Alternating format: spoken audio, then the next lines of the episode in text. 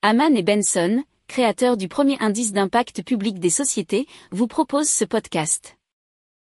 Haman and Benson. Le journal des stratèges.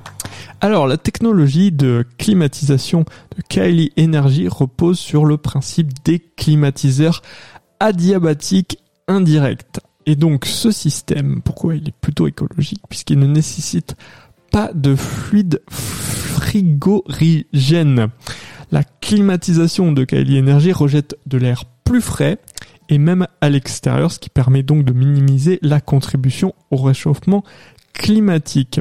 Alors, il ne consomme pas beaucoup puisque c'est seulement 60 watts par heure, alors que un climatiseur euh, traditionnel peut euh, consommer jusqu'à 2500 watts par heure, nous dit 01net.com. Alors, il est assez facile à faire fonctionner puisqu'il nécessite uniquement de l'air et de l'eau pour eh bien, être en marche. Alors, le coût estimé est d'environ 3000 euros et le dispositif est adapté pour une pièce d'environ 40 mètres carrés. Pour approfondir ces sujets, abonnez-vous à la newsletter de Haman et Benson et écoutez nos autres podcasts que vous retrouverez dans les notes de l'émission ou sur notre site internet.